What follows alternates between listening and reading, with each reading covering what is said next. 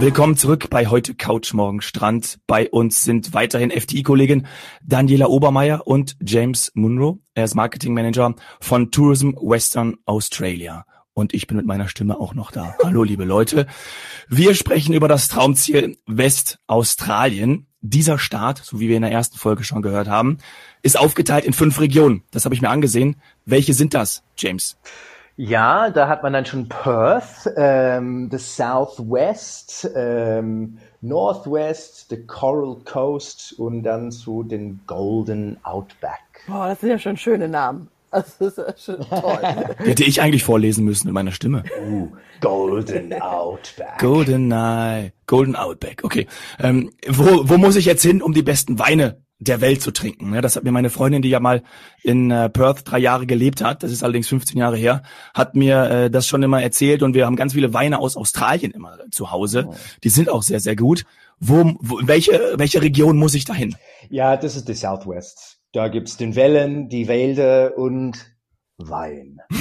ähm, aber ja, mein Gott, ähm, Wein ist äh, ein Geschmacks äh, Sache. Mhm. Aber ich würde dann schon auf jeden Fall meiner Meinung nach und ist vielleicht ein bisschen parteiisch, aber in Westaustralien, in der Südwestern Margaret River Region, hat man wahrscheinlich schon gehört, da gibt's tatsächlich eine der besten Weins der ganzen Welt. Weiß und rot. Was ist das für ein Wein? Erklärt, erklärt mich auf, ich bin doch absoluter, absoluter Weinfan ähm, und, und äh, nicht so bewandert was, was diese Weinregion angeht. Was habe ich denn da? Was habe ich da für Trauben? Die meisten, äh, boah, wie heißen die auf Deutsch?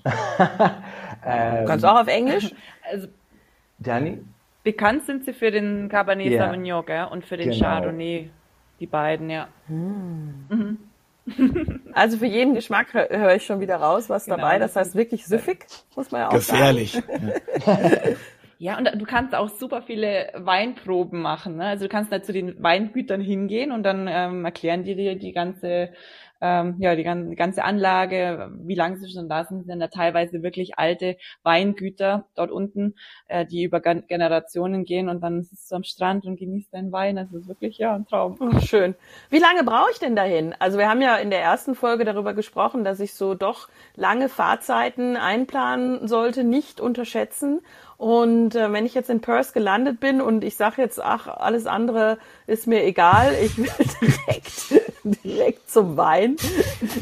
direkt zum Wein.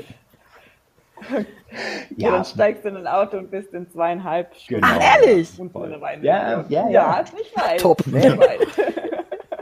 Und dann schlafe ich da aber raten, natürlich. Dass du dann gleich ein Hotel buchst. Ja, genau, weil zurück schaffst du es dann wahrscheinlich nicht mehr. Okay, habt ihr da Orte oder Tipps, ähm, wo ihr dann sagen würdet, ist es, gibt's da auch sowas wie Übernachten auf Weingütern oder sowas? Ja, ja, gibt's. Schön. Äh, du kannst direkt im, in der Margaret River Region kannst du auf Weingüter übernachten. Es gibt ein paar, zwei kleine äh, Örtchen, wo du auch übernachten kannst, Apartmentanlagen oder auch ähm, im Camper auf Campingplätzen. Mhm. Und wenn ich dann am nächsten Tag, äh, sagen wir mal, doch irgendwie wandern oder äh, schwimmen, Natur, irgendwas, um vielleicht den Alkohol wieder loszuwerden, ähm, was mache ich dann? Boah, wandern. Der, Danny, hast du dann schon den Cape-to-Cape-Wanderung äh, gemacht? Nein, der war, der war tatsächlich oh. im ah. Dezember vor zwei, äh, letztes Jahr geplant, aber dann kam ja Corona. Cape to Cape, Cup, Cup zu Cup. Genau, das wo, wo ist ein ganz berühmter Wanderweg und der geht hauptsächlich auch an der Küste entlang. Ja. Ähm, sei wunderschön, also ja. wir wollten auf jeden Fall machen.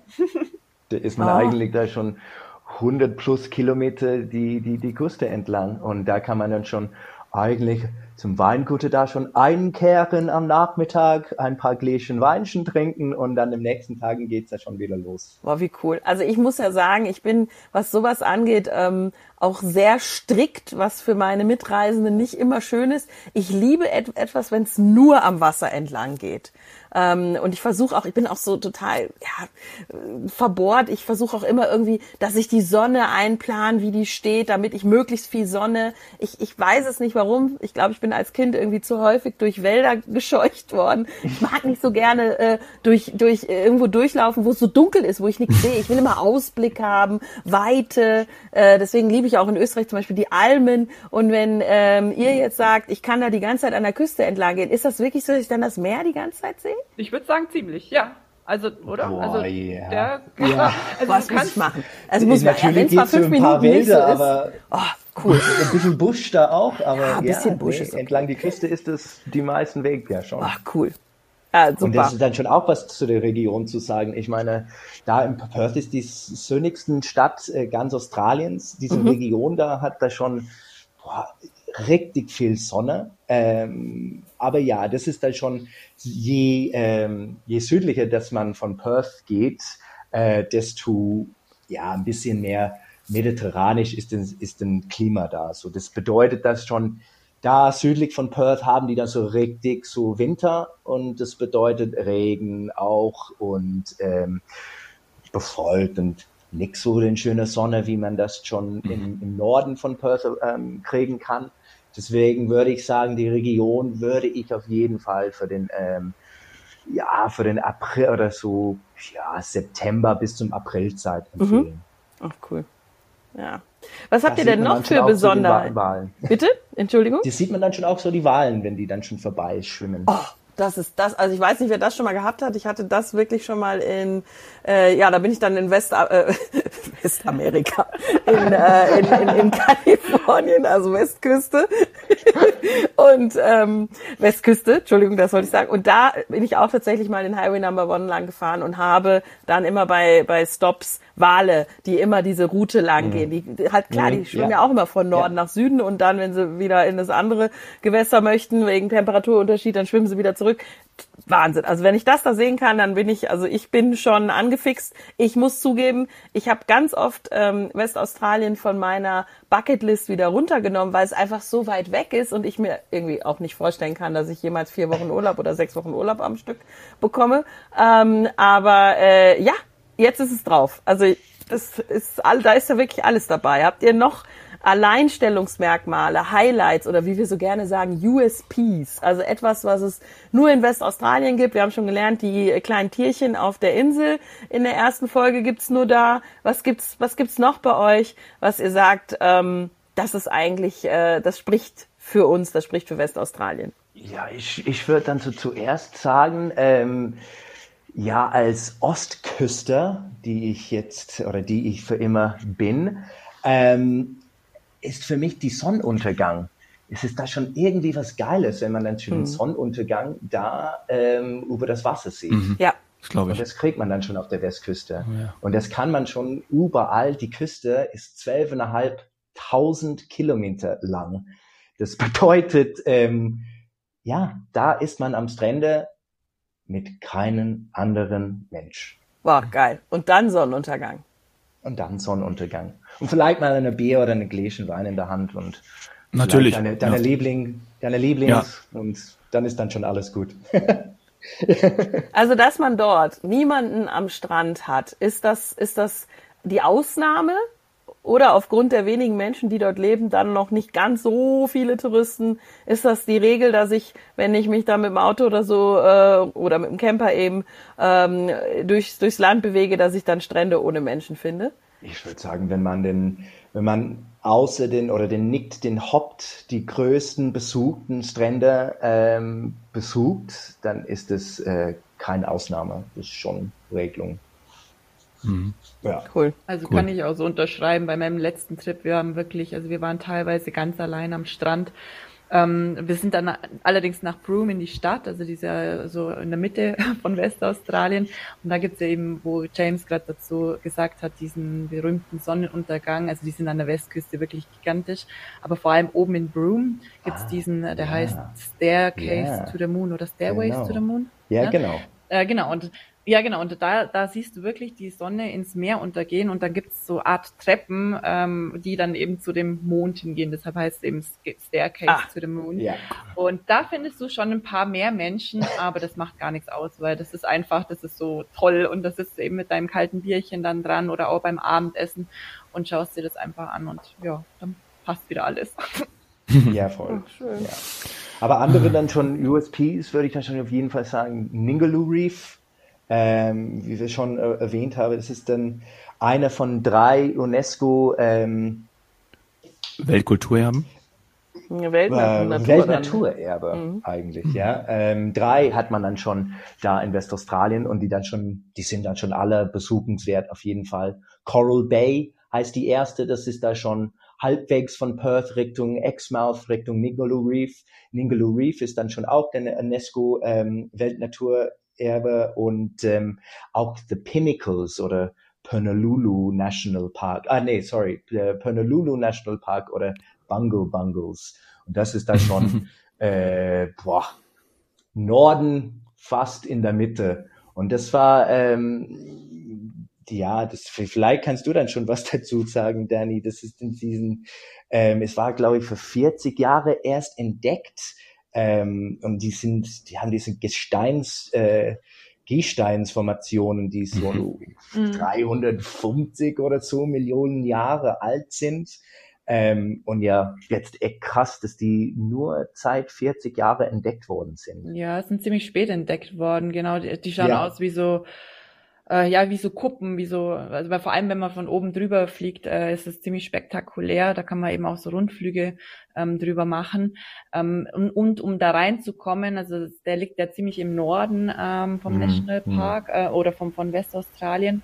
Ähm, da brauchst du, also entweder du fährst zu einer Stadt hin und machst dann einen Rundflug oder du brauchst eben ein Allradfahrzeug, mhm. also vor allem im Norden zwischen ja. Darwin und Broome. Ähm, diese, die nennt sich Gibb River Road und da kannst du nur yes. mit dem Allradfahrzeug fahren. Also bestimmte Regionen in Westaustralien sind eben auch schön abenteuerlich ähm, wo du ähm, das Ganze dann eben ja so erkunden kannst. Kann ich das denn, wenn ich mir das jetzt nicht zutraue, also ich bin schon mal mit so einem Allrad, äh, trotz hier Vierradantrieb oder wie das heißt, äh, in Mexiko stecken geblieben mhm. ähm, und habe dann ausgegraben. Also kann ich das auch vielleicht mit einem Ausflug machen oder gibt es eine Rundreise, wo ich das geführt machen kann, ohne dass ich dann da alleine auf mich gestellt bin oder ist das echt so ein Adventure-Ding? Also die nee, Darwin die Bungle Bungles. Nee, sorry, Danny. Alles okay. Okay, also von, von Darwin nach Broome, ähm, ähm, also ich bin sehr persönlich auch schon mal auf dem Highway gefahren mit einem normalen Fahrzeug, Genau, äh, genau ja. mit dem Two-Wheel-Drive, also normales ohne Allradantrieb. Und du kommst da schon, also du kannst dann quasi den Highway entlang fahren und kannst dann von bestimmten Orten dann zum Beispiel in die Bungle Bungle rein oder ähm, andere Ausflüge machen.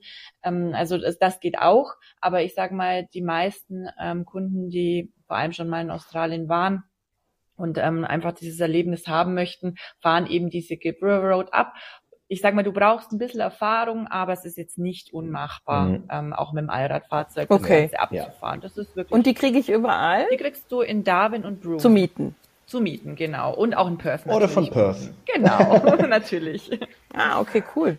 Du könntest zum Beispiel auch nur ein Teilstück, also von Darwin nach Broome, könntest du mit dem Allradfahrzeug machen und dann äh, das Fahrzeug wechseln, oh. wenn du möchtest, weil von, von Broome nach, nach ja. Perth brauchst Voll. du nicht wirklich ein Allradfahrzeug. Kannst natürlich auch bestimmte Strecken fahren, ja. aber da könntest du auch wechseln. Das ist ja sehr, ist sehr schön. Weil doch flexibel.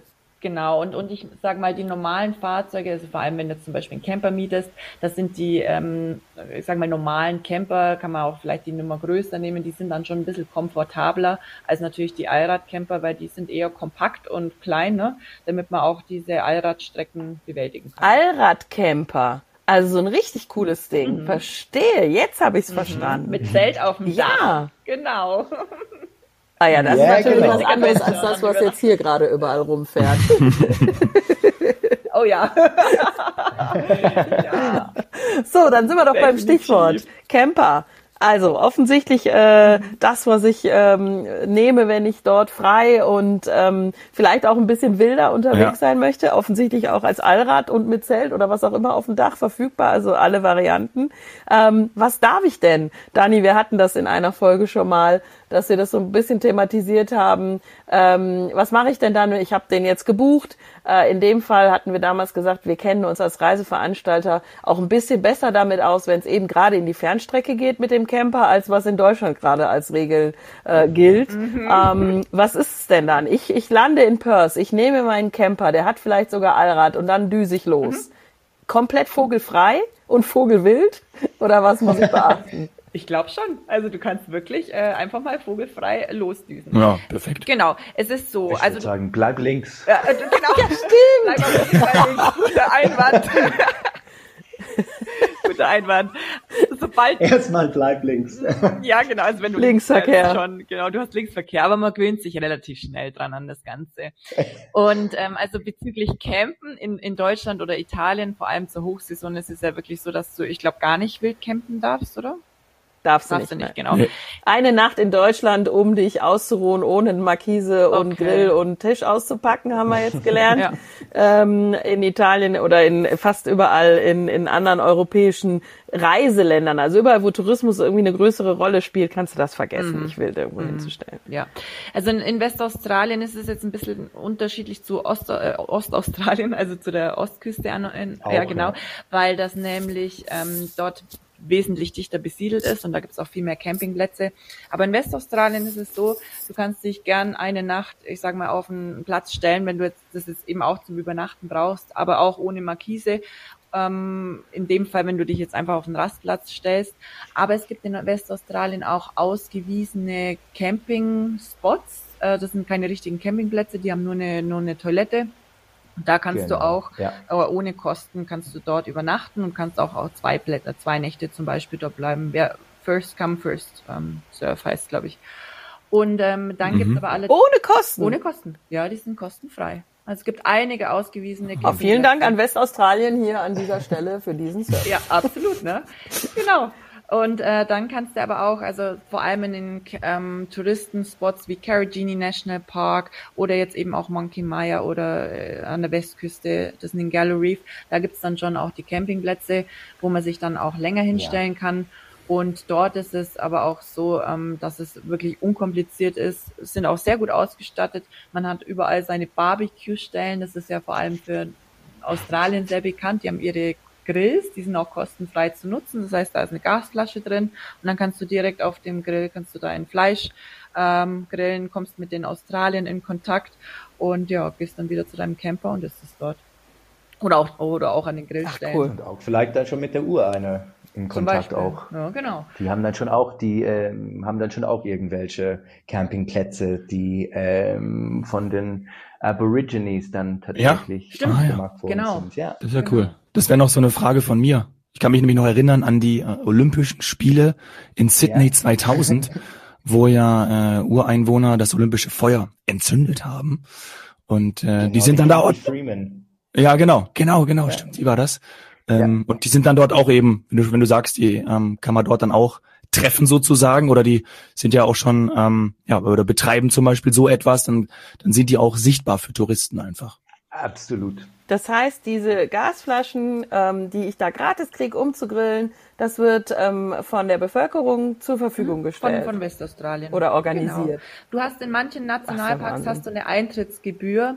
Ähm, es gibt aber auch so einen Pass und der ist wirklich bezahlbar. Also pro Nationalpark sind es so um die 10, 15 Dollar. Da gibt es so einen Pass, wenn du drei oder vier zusammenfasst. Äh, der, ich glaube, der kostet um die 60 Dollar. Ich bin mir jetzt gerade nicht mal ganz sicher.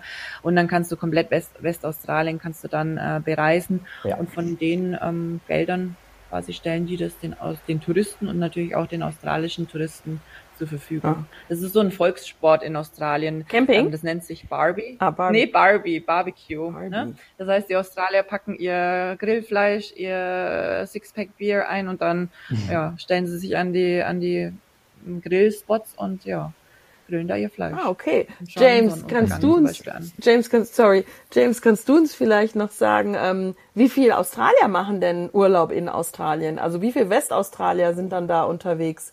Wenn du sagst, die deutschsprachigen ja. sind so die vierte, vierte Zielgruppe oder viertstärkste Ja, ja. Reisegruppe äh, im Land. Was ist mit den, mit dem eigenen Land? Ja, ich muss sagen, die Australien, die reisen schon ziemlich gern. Ähm, ich glaube, wir sind tatsächlich, wir geben den acht meisten Geld von der ganzen Welt aus zum Reisen. Und das bedeutet, dass es nicht nur so Außenreisen, das ist schon dann schon auch innen australischen Reisen, das wir unternehmen. Und, Also in ähm, so einem, auf, sorry? Genau, ja. Und das bedeutet, dass ähm, ich glaube, International Tourismus ist irgendwas bei 20 Prozent den ganzen Tourismusindustrie Australiens. Und äh, ja, das bedeutet, wenn man dann schon da am Campingplatz sitzt, hat man höchstwahrscheinlich ähm, was, was wir dann schon gerne äh, nennen, so Grey Nomads, so die 50, 60 plus Australiens, die dann schon eine ganz Australien-Reise machen oder eine ganze Westaustralien-Reise mache zum Beispiel. Und äh, ja, meine, ihr kennt es schon, die Australier sind schon super freundlich, äh, super offen, super willkommen und ähm, man kann dann schon auf jeden Fall im Gespräch mit den australischen Menschen da schon kommen. Mhm. Ja, das finde ich ja cool. Also beim ja. Barbecue mit Einheimischen ja. äh, sprechen und auch sich nochmal Tipps abholen und so, ja, sowas mag ich. Ähm, ich ich habe so das Gefühl, dass das ein relativ, ich sag jetzt mal, günstiges Reiseland ist oder Reiseregion ist. Zumindest wenn ich mit dem Camper unterwegs bin. Ja, ich habe die Fixkosten, den Flug natürlich, den Camper, aber vor Ort, das hört sich alles sehr moderat an. Liege ich da richtig? Habe ich das richtig verstanden? Ja, also ich sage mal, ich sag mal von den Kosten her, wir liegen ja in Australien äh, schon ein bisschen höher als ähm, Europa mhm. oder Deutschland. Also da muss man definitiv ein höheres Budget einplanen, vor allem wenn man am Abend essen geht ist es definitiv ähm, teurer als bei uns. Aber ich sage mal, wenn du jetzt mit, mit dem Camper unterwegs bist, da hast du vielleicht, wie du sagst, Danny, am Anfang die Fixkosten oder die etwas höheren Fixkosten. Mhm. Kannst du aber dann natürlich dadurch, dass du am Campingplatz einfach dein Barbecue machst, ähm, kannst du natürlich da dann, ich sag mal, ähm, das Geld einsparen. Ähm, aber genauso ist es, wenn du mit einem Mietwagen und einem Hotel ähm, das vororganisiert ähm, quasi buchst und planst, ähm, hast du im Endeffekt dann nur noch deine Fixkosten oder deine, deine variablen Kosten unten vor Ort, dass du eben zum Essen gehst oder eben den ein oder anderen Ausflug machst.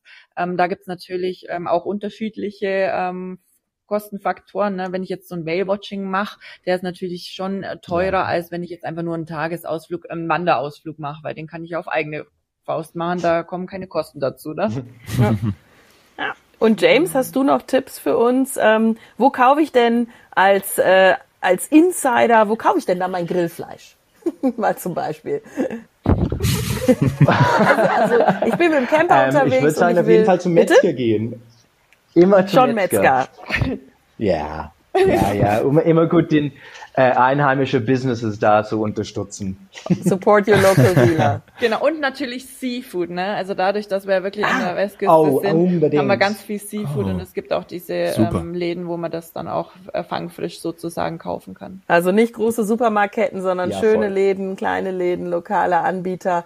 Und jetzt natürlich noch für alle äh, äh vegetarischen und, äh, und Veganer-Freunde, äh, was grill ich? Was grillt der Australier, wenn er kein Fleisch oder kein Seafood grillt?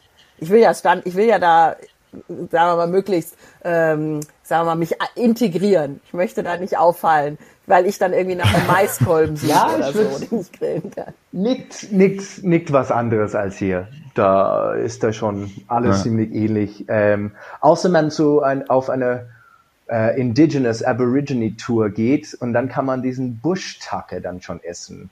Und das ist dann schon ziemlich interessant. Es ist echt zu, nur zu empfehlen, einen Bush-Tucker-Kurs bei einer, bei einer Aborigine Guide zu machen. Was ist das? Ich habe ein großes Fragezeichen. Mhm. Was ist das? ja, die, die sehen, die sehen der Land da eigentlich als ihren Supermarkt und als ihren Pharmazie. Ah. Und die gehen da schon rein, die sagen dann schon, hier ist alles. Und da kann man dann schon irgendwelche verschiedenen Insekten dann schon probieren, die die dann schon früher mal weniger für, Veggies, äh, so für Vegetarier dann, aber gut. Ja, aber auch so den vegetarischen Optionen gibt's auf jeden Fall. Buschtomate, ne? Zum Beispiel, die ist ja vegetarisch.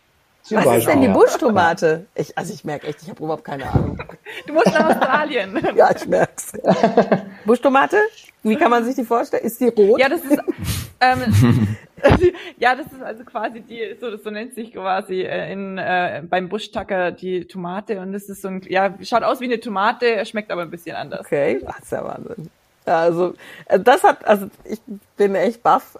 Ja, es ist einfach so, es ist ein anderer Kontinent. Man muss einfach mal sehen, man muss über den Tellerrand schauen. Also offensichtlich gibt's noch so viel zu entdecken. Äh, ich schaue mir das jetzt mal an. Ja. Ich guck mal, dass ich bei Instagram und überhaupt diese Tierchen finde, dann diese Buschtomate. Und ähm, ja, also ich habe wahnsinnig viel gelernt heute. Ich hoffe, es war für die Zuhörer genauso spannend, auch wie die Folge davor. Ähm, Dominik, gibt's von dir noch was zum Abschluss? Ich merk schon, ich bin jetzt schon überfordert. Es gibt so viel. Ah, ich muss, ja, muss mal neues, neues, neue Destination auf meine To-Do-Liste. Die Bucketliste wird länger. Oh ja, das geht nicht nur dir so. Also ähm, ich habe eigentlich keine weiteren Fragen mehr. Ich will nur noch meine Stimme schonen. Es tut mir leid. ich kann nicht mehr sprechen. Also ich sag auch vielen, vielen Dank. Vielen Dank. Vielen Dank, Dani und James. Danke sehr. Das war echt toll. Danke, hat total Großartig. Bis bald. Danke. Vielen Bis Dank. bald. Alles Gute. Bis bald. Ciao. Ciao.